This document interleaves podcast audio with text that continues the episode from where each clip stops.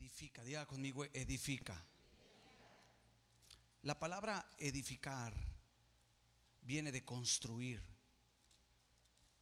La palabra edificar en, en la Biblia, en el, en el griego, habla de edificar un muro, edificar un hogar, algo que da seguridad. La iglesia tiene que ser edificada. Tiene que ser edificada. La iglesia edificada con la palabra de Dios va a vivir segura. Va a vivir, con la paz que solamente puede proveer el Señor. Así que llévate eso en mente. Dios quiere bendecir tu casa. Dios quiere bendecir tu matrimonio, pero necesitamos tener el enfoque correcto. Entender que edificar toma tiempo. Edificar, diga conmigo, edificar toma tiempo. El día de ayer me encontré unos archivos del 2019 de unos cursos que tomé. Me mandaron el diploma, el certificado y, y uno de ellos decía, bueno, este diploma se otorga a Víctor tal, tal, tal, por haber cursado y decía 50 horas. Y yo cuando lo miré ya no me acordaba y le decía a mi esposa, 50 horas invertí en este curso. ¿Cómo? Aprender lleva tiempo. Yo quiero aprender. Yo quiero tener más herramientas para poder bendecir tu vida. ¿Sí me explico? Yo quiero más aprender para poderte ayudar a ti. Pero eso, para poderte edificar, yo tengo que primeramente edificarme. Pero eso toma tiempo. Yo me 50, claro que no las tomé las 50 horas, las 50 horas continuas. Posiblemente fueron dos meses, dos meses y medio en lo que yo tomé esa, ese curso, ese diplomado, pero fueron 50 horas. Entonces, me preguntan, ¿y, ¿y, cuándo las tomó? Y le digo, pues lo más seguro era que cuando tú estabas dormido, mientras tú dormías, yo estudio, o sea, pues yo tengo que buscar la manera, ¿verdad? Y me va a llevar a ese sacrificio para poder ser edificado. Al igual tu matrimonio, tu familia, toma tiempo.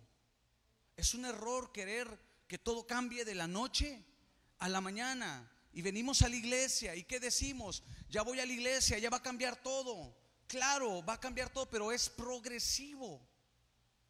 Es poco a poco, paso a paso. Y se necesita continuidad. Diga conmigo continuidad. Tu matrimonio necesita continuidad. Tu familia, el, bendecir a tus hijos, el, instruir a tus hijos. ¿Sabes la parte más difícil? No es ah, el escuchar algo, sino el aprender algo. Por ejemplo, yo puedo predicarte. Hay que entender que hay una gran diferencia entre predicar y enseñar. Predicar, yo puedo parar mi predicar aquí. Puedo agarrar un versículo y sobre ese versículo vámonos. La predicación busca un, un, efecto inmediato. A lo mejor muchos no saben cuál es la diferencia entre enseñar y predicar. Porque muchas veces enseño y otras veces predico. Predicar es con la mente de poder en el momento despertar algo en ti. Eso es cuando yo predico, va direccionado a eso, a que sea algo inmediato. Pero sabes, cuando yo quiero enseñar, lo primero que viene a mi mente es que va a tomar tiempo. Por eso tomo las series. Porque no es a través de una predicación, una enseñanza, no. Tengo que tener continuidad. Dale continuidad a tu familia, dale continuidad a tu matrimonio. Sí, dale continuidad a tu discipulado. Comúnmente somos dados a no terminar las cosas. Todo lo dejamos como buenos mexicanos, ¿verdad? Somos el mexicano del mañana. Mañana termino. Mañana le sigo. Mañana leo. Mañana estudio. Hola. Mañana me congrego. Somos los mexicanos del... Porque todo lo queremos hacer mañana, pero dice el dicho, ya lo dice el viejo y conocido refrán. No dejes para mañana lo que puedes hacer, diga conmigo, hoy. No dejes para mañana, pero somos muy dados a eso. Entonces imagínate, Nehemías comienza a levantar los muros porque quiere la seguridad de todas las familias. Nehemías no tenía otra intención sino encontrar la seguridad de cada familia. Familias sin muros están expuestas al enemigo, al ataque del enemigo, a la influencia del enemigo, a todo lo que el mundo está transmitiendo. Por eso Nehemías dijo, lo primero que tenemos que hacer es restaurar muros, levantar muros. Ahora Nehemías no podía decir, bueno, ya lo levantamos, mañana continuamos. No, porque sabes, el diablo no descansa. La Biblia lo dice categóricamente que él anda como león rugiente buscando a quien devorar. Él solamente está viendo a ver quién se duerme. Por eso Nehemías dijo, no, no es tiempo para dejar inconclusa la obra. Tenemos que continuar. Ya comencé, ahora continúo. Sabes, el Señor es igual. La Biblia dice, aquel que comenzó la buena obra, aquel que comenzó la buena obra la perfeccionará. Quiere decir que Dios le da continuidad a sus planes. Dios le da continuidad a sus propósitos. Alguien dígame por favor. Dios le da continuidad. Por eso muchos se estancan. Por eso muchos no avanzan en su vida espiritual. Y no es, escucha, cuando no entendemos esto, porque es un principio de vida. La continuidad, la perseverancia es un principio en el reino de Dios. El que persevere hasta el fin, este será salvo. Aún la salvación depende de nuestra perseverancia de la continuidad que le demos.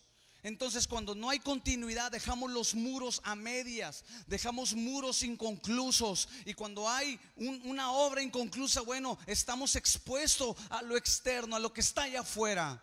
Escucha, ponme atención a algo. Cuando dejamos de darle continuidad al, consejo en el matrimonio, a nuestra vida espiritual, al liderazgo, le, le dejamos, corremos el riesgo y luego vienen argumentos a nuestra mente y decimos, no, yo creo que, que ya, ya, no es, ya no encajo en este lugar. Yo creo que, que, que es la iglesia.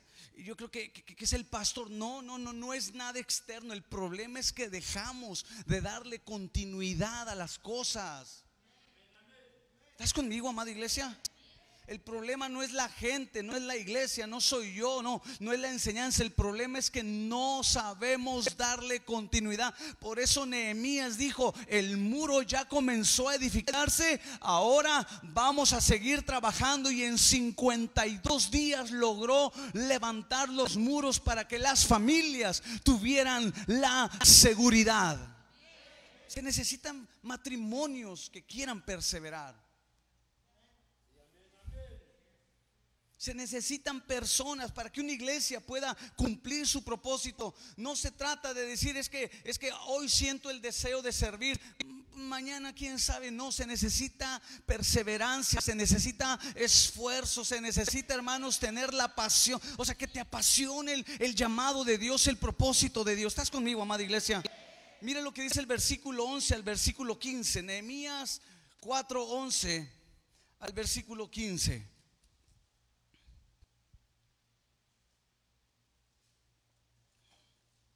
Seguimos en el capítulo 4, dice nuestros enemigos. Diga conmigo enemigos. No hay que ignorar, hermanos, que hay un enemigo. La Biblia lo enseña, mira. El trabajo del diablo es hacerte creer que no existe. Ese es el, ese es el propósito.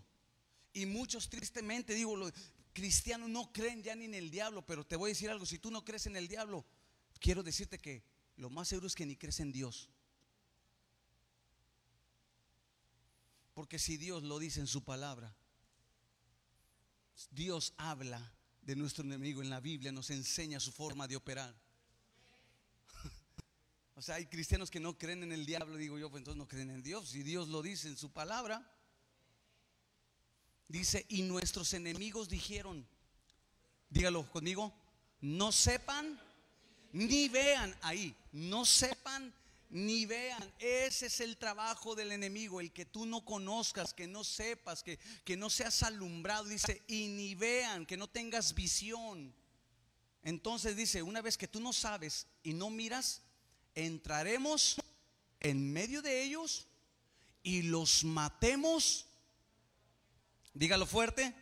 Y hagamos cesar la obra. Siguiente versículo. Pero sucedió que cuando venían los judíos que habitaban entre ellos, nos decían hasta diez veces, de todos los lugares de donde volviereis, ellos caerán sobre vosotros. Siguiente versículo. Entonces, por las partes bajas del lugar, conmigo entonces, una vez más, todos juntos, entonces, este, esa frase es tan importante, el entonces, hay un antes y un después. Eso es lo que está marcando. Entonces, por las partes bajas del lugar, detrás del muro y en los sitios abiertos, puse al pueblo. ¿Cómo los puso? ¿Cuál es el interés de Dios? Tu familia. Dice, puse por familias con sus espadas, con sus lanzas y con sus arcos. O sea, las familias estaban armadas hasta los dientes. Levanten cuántos en su espada, levante la Biblia. A ver los que...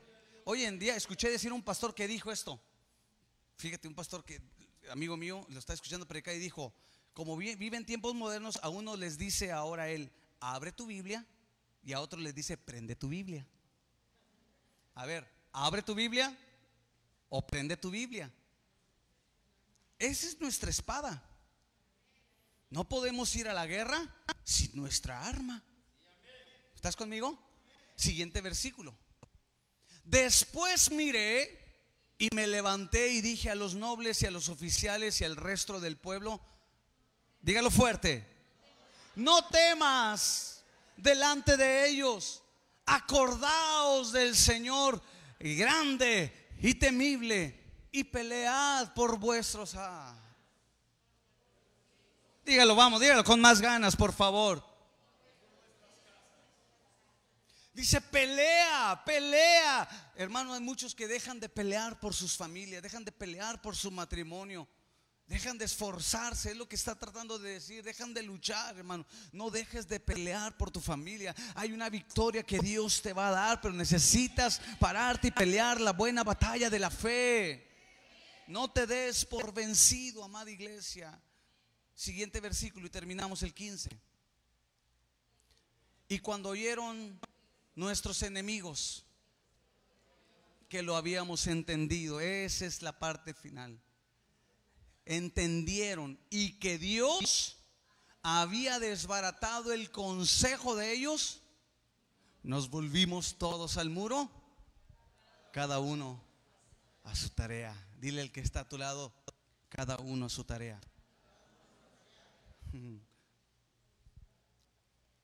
El enemigo aquí planea un ataque sorpresa. La semana pasada vimos que el enemigo utiliza el desánimo y la crítica. Al no poder con el desánimo y la crítica, lo que hace es planear un ataque sorpresa. Empiezan a fraguar algo, cómo entrar entre ellos y poderlos matar, porque el fin era matarlos para detener la obra. Claro que hay algunos que no hay necesidad de que los maten porque ya los está matando el trabajo, la falta de tiempo, el dinero y todo eso. Eso es sencillo, así de sencillo. Pero, pero lo cierto es que el enemigo siempre está tramando algo. El ataque consiste en detener la obra. La Biblia habla de nuestro enemigo y yo quiero enseñarte poquito solamente de esto. ¿Qué dice la Biblia acerca de nuestro enemigo? Primer libro de Pedro, primera carta de Pedro, capítulo 5, el versículo 8. Claro, la intención no es exaltar a este ser, pero si la Biblia lo enseña es para que aprendamos. ¿Qué dice la Biblia? Nota por favor, ¿qué dice la Biblia acerca del enemigo? Mira lo que dice la Biblia. Sed sobrios y velad, porque vuestro Anota, adversario. ¿Cómo le llama la Biblia? ¿Cómo le llama la Biblia? Adversario, anótalo. Vuestro adversario y luego el diablo. Adversario y diablo. No falta el hermano que le pegue la garrotera como el chavo, ¿verdad? Cuando escucha el diablo. Pastor, yo no me meto con él para que no se meta conmigo. Déjate de eso, él como quiera. Va a destruir todo lo que se encuentre a su paso, porque él vino a matar, hurtar y destruir. Así dice la Biblia. Entonces debemos de tener cuidado. Mira, nuestro adversario, el diablo, como león rugiente, anda alrededor buscando a quien devorar. La Biblia enseña que nuestro enemigo es un adversario. La palabra adversario en el griego es antidicos. perdón, antídicos con acento en la I. Antídicos con K al final. Antídicos.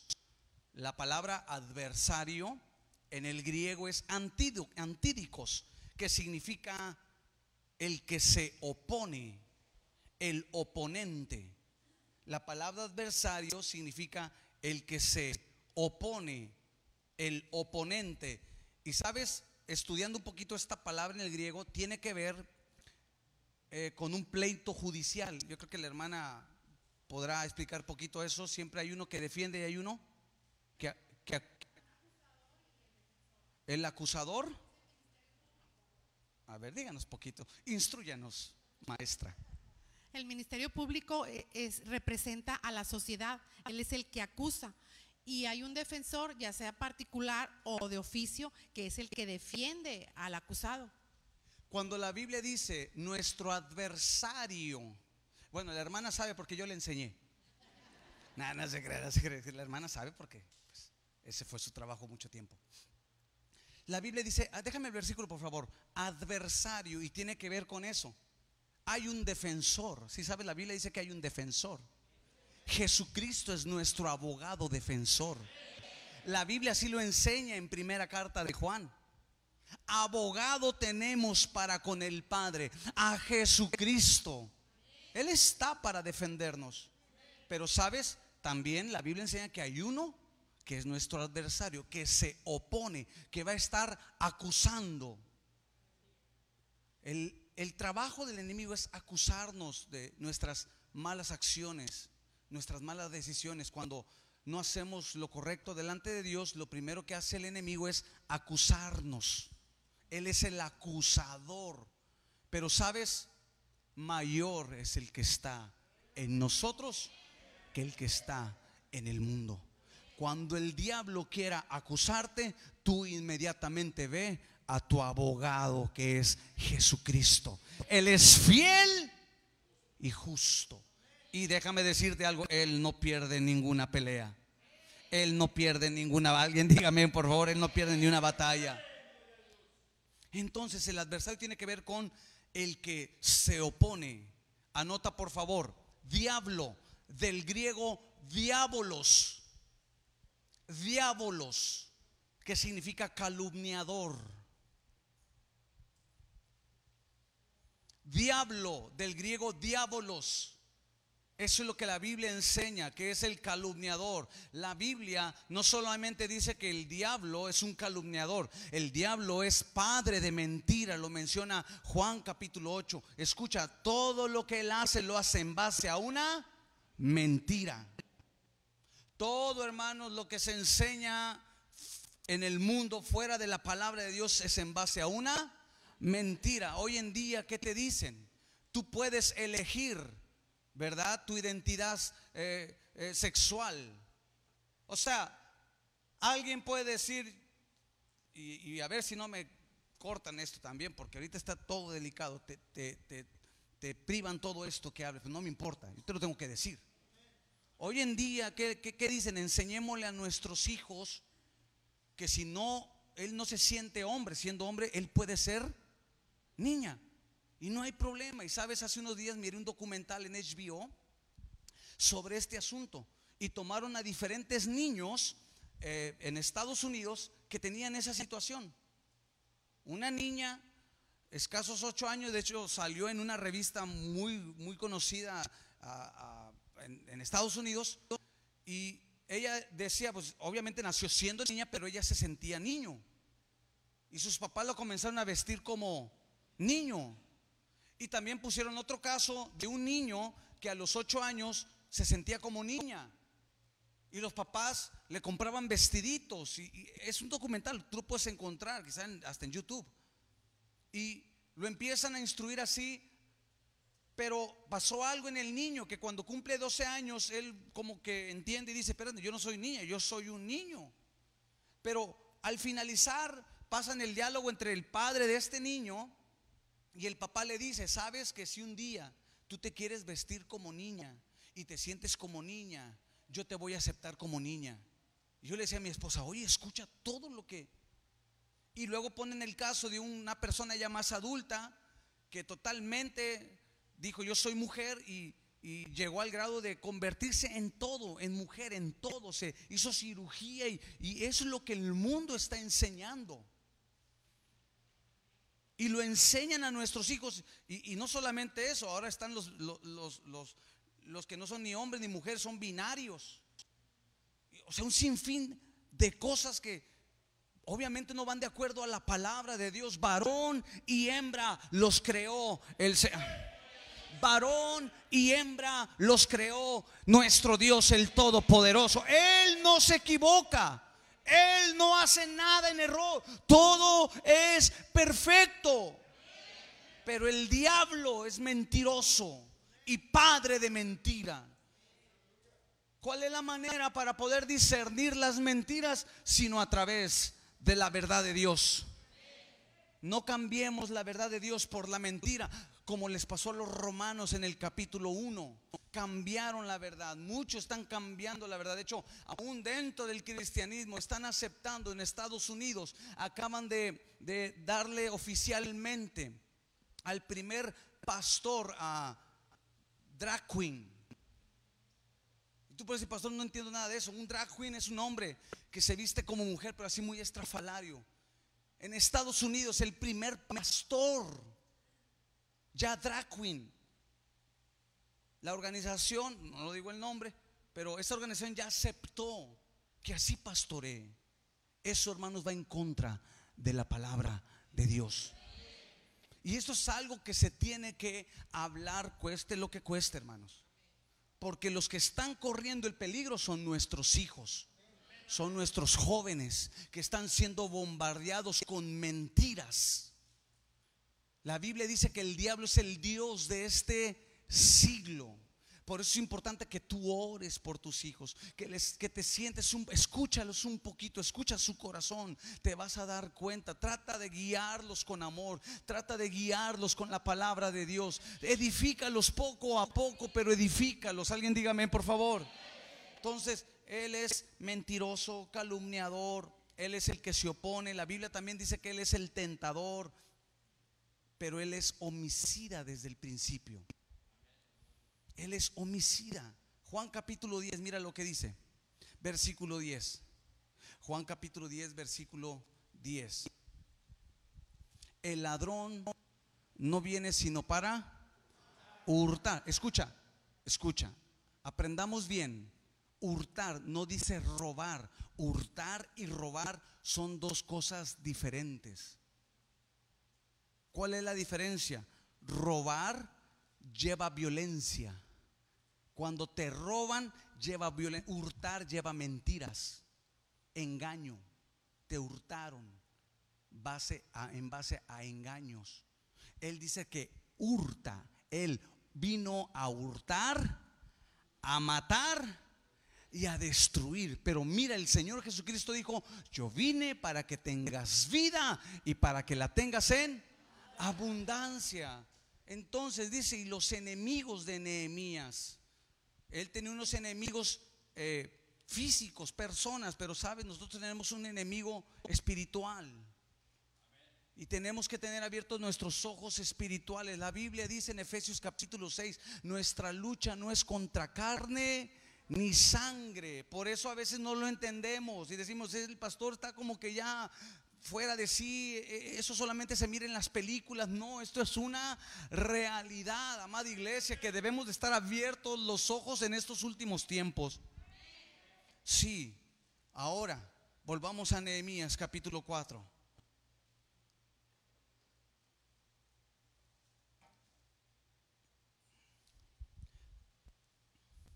versículo 11. Una vez que entendemos qué dice la Biblia de nuestro enemigo, sigamos. ¿Cuál era el plan del enemigo? No sepan ni vean. Aquí hay algo bien importante que quiero recalcar. Si hay algo que el enemigo utiliza a su favor, es lo que nosotros no conocemos o no se nos ha revelado. Anótalo por favor si lo quieres hacer. Si hay algo que el enemigo usa a su favor, es lo que nosotros no conocemos o lo que no se nos ha revelado. El enemigo, el diablo nunca va a atacar donde tú conoces. El enemigo siempre va a atacar o te va a llevar, o te va a, llevar a donde a las áreas que tú desconoces. Si no leemos la Biblia, no nos instruimos en la palabra, no vamos a saber cómo van a ser los ataques del enemigo. Lo, él ataca lo que yo desconozco, lo que no se me ha revelado. Ahora, hay un versículo, Segunda de Corintios 2:11, anótalo por favor. Segunda de Corintios 2:11. El apóstol Pablo dice algo muy muy muy importante. Para que Satanás, ¿quién es Satanás? Nuestro enemigo. Pablo tenía clara la idea en cuanto al enemigo. Él no ignoraba, dice, para que Satanás no gane ventaja alguna, pues no ignoramos sus maquinaciones. Aquí el problema es que muchos ignoran su forma de operar y no saben cómo llega atacando al matrimonio. El matrimonio, hermano, necesita cultivarse en amor, en comunicación, en comprensión y en tantas cosas más. Alguien dígame, por favor. Entonces, cuando no se atiende esa área, el diablo gana ventaja. Por eso, varón, dedícale tiempo a tu esposa de calidad. Pasa tiempo con tu esposa. Los varones háganle así, sí, pastor, amén. Y le sí, sí, levante la mano los varones digan, sí, amén, pastor. Entendido y anotado. Pero ¿qué pasa? Llegas cansado. Llegas así todo y dices, deja, quiero estar viendo el fútbol, quiero estar, ahorita no me moleste, pero ¿sabes qué es más importante? Todo va a estar de acuerdo al rango de valor Todo va a depender de tu rango de valor. Si tú me pones un programa de televisión y pones a mi esposa a mi lado, yo yo tomo el tiempo para mi esposa, porque en el rango de valor primero es mi esposa. Mm. Si pones mi cansancio, mi estrés y mi todo eso, pero pones a mis hijos a un lado, mis hijos salen ganando porque en el rango de valor primero son mis hijos. Gracias por los que dicen amén. Si me pones el cansancio y luego aparte me pones el solazo y luego aparte me pones una carne asada con el compadre y me pones unas bien heladas, cocas, sea mal pensado. Mm, mal pensar también es malo me pones todo eso o me pones la iglesia, yo me voy a la iglesia porque dentro de mis rangos de valores primero están las cosas de Dios.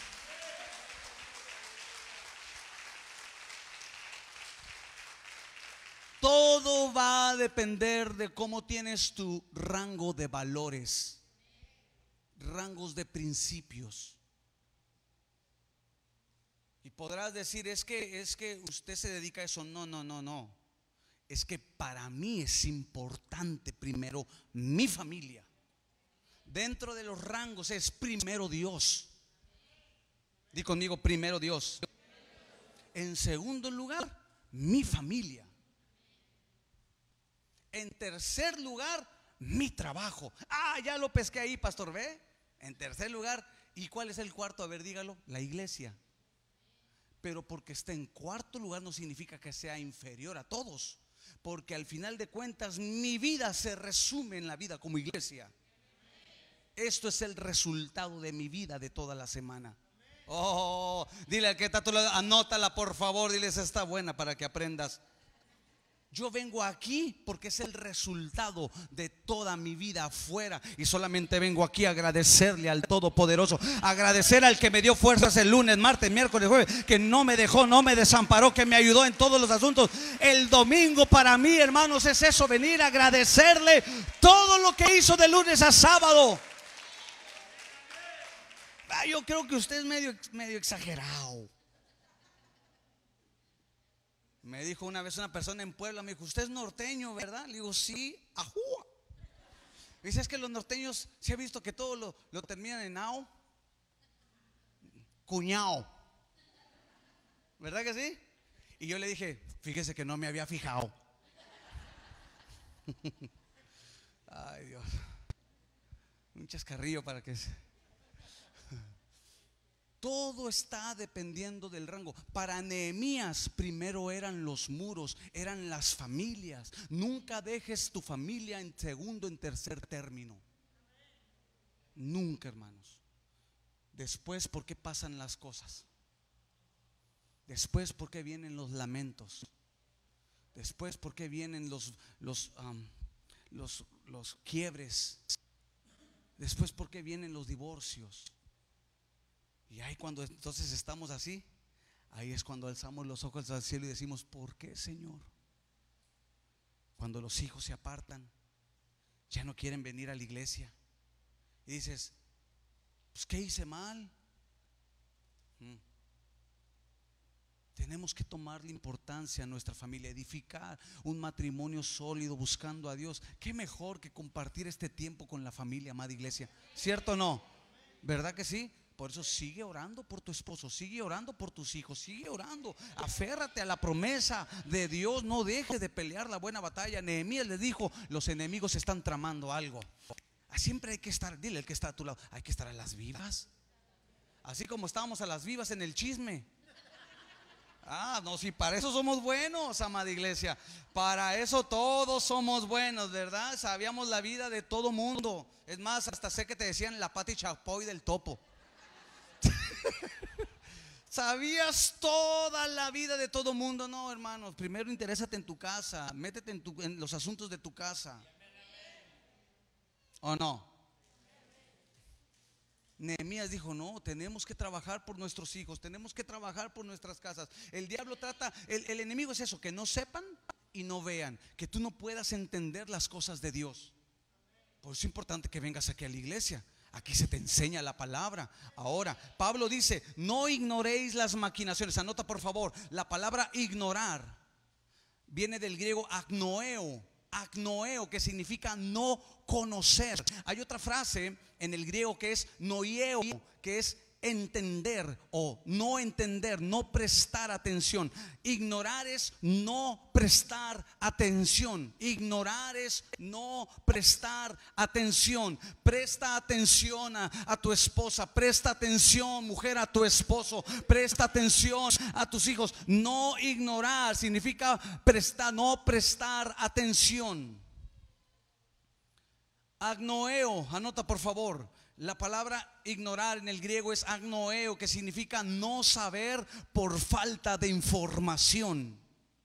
No saber por falta de información. Cuando el apóstol Pablo dice, pues no ignoramos, quiere decir que Pablo estaba informado, él conocía la Biblia, sabía las promesas, pero también sabía cómo el enemigo ganaba ventaja. Dice, no ignoramos, hay que tener cuidado. La Biblia, hermanos, nos revela todo. Aquí está la respuesta a cada uno de tus preguntas, a cada uno de tus conflictos. Aquí tú vas a encontrar la respuesta. ¿Quieres salir adelante en tu matrimonio? Aquí está la respuesta. El problema es que queremos que alguien más lo haga por nosotros y buscamos alternativas. Claro, hay gente que nos puede ayudar, hay gente que nos va a orientar. Puede ser un, consejero matrimonial, puede ser un psicólogo que te ayuda con alguna terapia, puede ser un líder, un pastor, pero sabes, no hay que depender de la gente porque va a haber batallas donde vamos a tener que enfrentarlas solos Sí, va a haber batallas donde no va a estar el pastor, no va a estar el consejero matrimonial, no va a estar el psicólogo, el terapeuta, pero sabes, vas a estar tú y Dios y Él te va a guiar y Él te va a revelar cómo poder tener la victoria. Por eso métete en la palabra, amada iglesia. Alguien dígame, por favor. Efesios 1:8. El enemigo dice que no sepan y que no vean. Pero mira la oración del apóstol Pablo. Y es una oración que yo he aprendido a hacer todos los días por mí y por ustedes también. Mira lo que dice. Efesios capítulo 18, perdón. 1.18, 1.18. El apóstol Pablo oraba. ¿Y cuál era la oración? Que los ojos fueran alumbrados. El enemigo te quiere privar, te quiere tener en una ceguera espiritual, que no conozcas la palabra, que no conozcas la verdad. ¿Por qué? Porque entre menos conoces, más posibilidades tiene él de ataque. Pero el apóstol Pablo sabía que si oraba porque los ojos fueran alumbrados, el entendimiento también fuera alumbrado. Ahora mira lo que dice, para que sepas el enemigo dice que no sepas, pero Pablo dice, yo oro para que sepas. Así hay que contra esto así es, hermano. En el sentido militar, cuando se va a la guerra, el general o la persona que va al mando primero se informa de todo en cuanto a su enemigo. Hay un paralelo muy interesante en la guerra espiritual y la guerra natural, y en, en otra ocasión te la puedo enseñar muy interesante en todas las estrategias que utilizan en la guerra natural, también en la guerra espiritual. Entonces, cuando alguien va a la batalla, no va simplemente por ir, primero se informa. Jesús dice, ¿quién primero cuando va a la batalla no se sienta y mira cuántos son los adversarios? No sea que no tenga la capacidad para enfrentarlo. Lo dijo el Señor Jesús. Dice, primero mira, dice, ¿cuántos son los adversarios? Son como 50, traen armas, traen, sabes que nosotros somos 20, no tenemos lo suficiente. Y dice, ¿sabes qué hace? Se detiene y hace una tregua.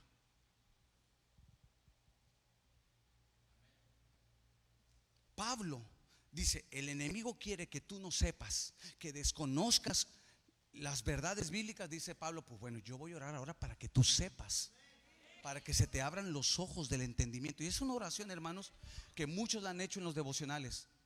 Cuando me toca a mí el devocional, siempre va incluida esa oración.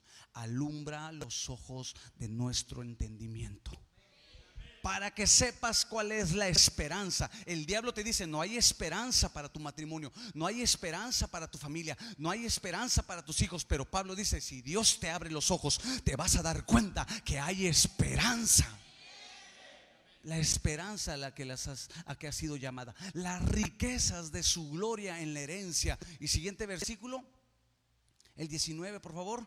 ¿Y cuál es la supereminente grandeza de su poder? El diablo te dice, no, Dios no te escucha, no, esa es una fábula. ¿Por qué? Porque mientras no sepas y no veas, tú vas a creer todo eso. Pero Pablo dice, yo oro para que sepas, para que se abran los ojos de tu entendimiento y sepas que hay esperanza en Él, que sepas que hay una riqueza en Él y que sepas que hay una supereminente grandeza de su poder, la cual actúa primeramente en nosotros, la iglesia. Alguien dígame, por favor.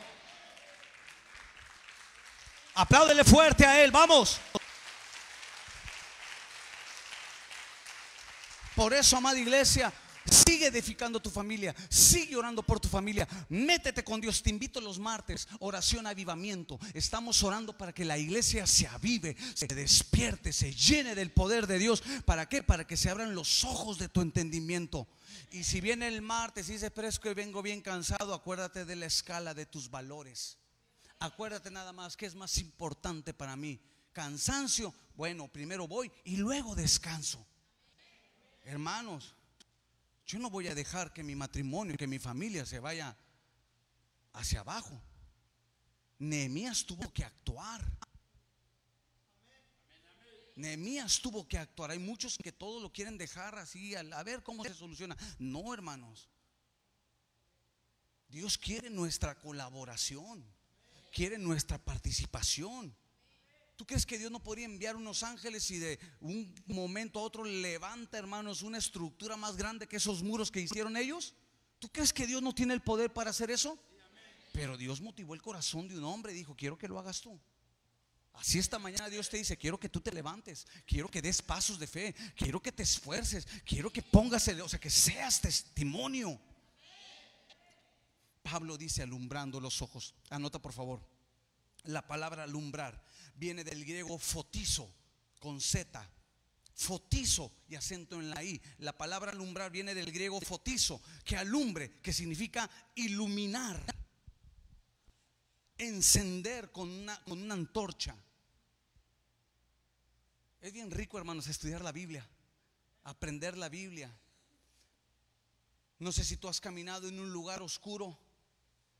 Ahorita, bueno, tú prendes tu lámpara de tu celular, ¿verdad? Inmediatamente puedes mirar, pero pues en los tiempos bíblicos no había ese tipo de, luz, ¿verdad? Entonces, ¿qué tenían que hacer ellos? Encender una antorcha. Por eso el salmista dice, lámpara es a mis pies tu palabra. Y lumbrera es una antorcha que alumbra mi camino. Eso es lo que Pablo dice, alumbrando, que te ilumine. Ahora anota, anota por favor. Los ojos. Aquí me, gusta esta parte, dice, en los ojos utiliza la palabra griega optanomai.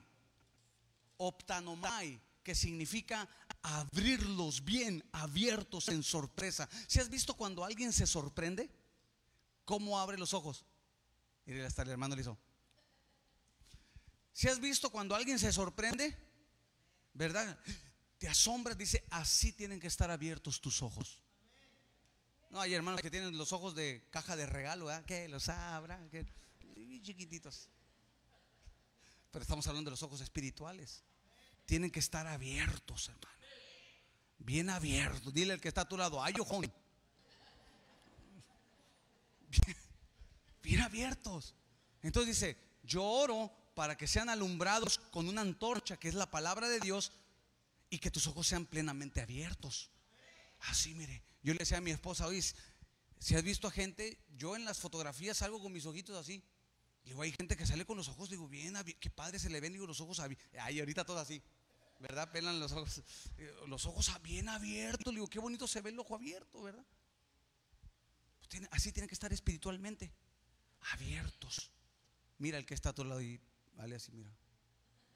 Dile, bien abiertos, hermano. Entendimiento. Anota, los ojos del entendimiento. Vamos terminando. Los ojos del entendimiento.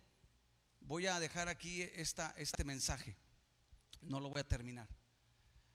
Entendimiento. El apóstol Pablo dice, el enemigo quiere que tú no sepas y no veas, pero Pablo ora para que se abran, se iluminen tus ojos del entendimiento. La palabra entendimiento en el griego es cardio, con K, cardio.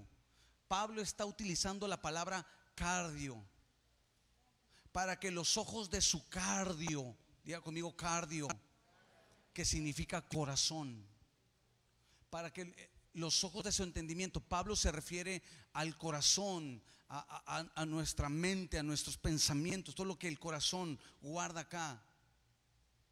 Cardio, es importante tu corazón, amada iglesia. Guarda tu corazón, cuida tu corazón alimenta tu corazón, habla del ser interno, habla del ser interno, del yo interno, del hombre interior.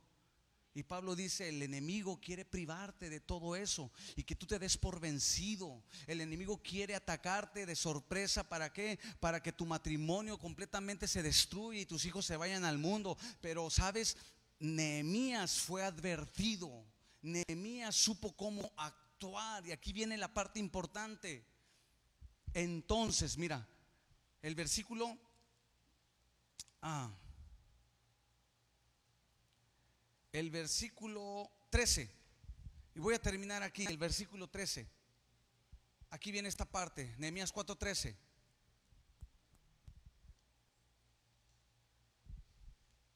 Entonces, diga conmigo, entonces. La palabra, eh, me gusta mucho el entonces, porque sabes, habla de que Nehemías pudo haber respondido de muchas formas. El entonces es lo que quiere decir en la Biblia, que él pudo haber respondido de muchas formas. En medio de un problema tenemos nosotros esa opción de responder bien o responder mal. Nehemías pudo haber ignorado el ataque del enemigo. Y simplemente decir, pues, lo que vaya a ser, que vaya a ser. Hay gente que sí responde. Hay gente que dice, mira, pues si las cosas van a salir mal, que es la ley de Murphy, que esa es, muy, es una ley que es cierta. O sea, la ley de Murphy que dice, si algo va a salir mal, pues va a salir mal. ¿Para qué, te, para qué cambien las cosas? Si va a salir, va a salir mal. Y quizá muchos por eso así llevan su matrimonio y dicen, pues ya lo que tenga que pasar, pues que pase, ¿no? Pues si se va a ir, pues ya que se vaya, ¿no? O si me va a dejar, pues ya que me deje. O, o si me van a correr el trabajo, pues, pues ya que, que, me corran. O, o si mi hijo se va a ir, pues, pues ya que se vaya. Hay gente que así responde. Y esa no es una buena manera de responder, hermanos. Esa es una manera negligente. Es negligencia. ¿Estás conmigo? Es negligencia, hermano. Dios no quiere una iglesia negligente, quiere una iglesia prudente, diligente. ¿Estás conmigo? Nehemías pudo haber tomado otra opción, porque es lo que dice entonces. Es lo que significa, pudo haber tomado otra opción, pudo haber dicho, pues, ¿sabes qué? Eh, vamos a escondernos, viene el enemigo, no tenemos las herramientas, vamos. Muchos así toman, hermanos, en medio de la prueba, en vez de accionar correctamente, se esconden, les da miedo, les da temor. Y por temor, hermanos, no hacen cosas. Por temor, hermanos, no quieren luchar por su matrimonio. Por temor no quieren levantarse espiritualmente. Sí, pudo haber entrado en pánico Pudo haber hecho otra cosa, pero no. Nehemías respondió correctamente. Dice entonces, por las partes bajas del lugar, detrás del muro, en los sitios abiertos, ¿qué hizo Nehemías? ¿Y qué debe de ser la iglesia? Pelear por la familia. Eso es lo que Nehemías pudo hacer actuó correctamente, no tuvo temor, no entró en pánico, no fue negligente y dijo, pues ya lo que tenga que pasar, que pase. Decimos acá en el norte, lo que tenga que tronar.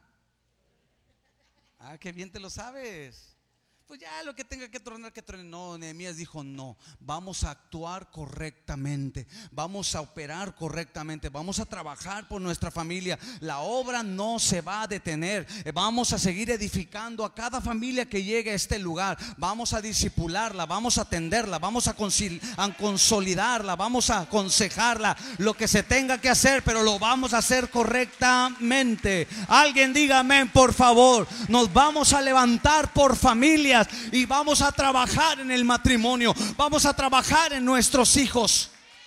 Alguien dígame, por favor. Porque el resultado, hermanos, es, es lo que más me gusta. No solamente ahuyentó a los enemigos. El resultado, el éxito de Nehemías no fue ahuyentar a los enemigos. Ese no es, esa no fue la victoria. ¿Sabes cuál fue la victoria? Que cuando ahuyentaron a los enemigos, se regresó cada quien a su tarea. Esa sí es un éxito, esa sí es una victoria.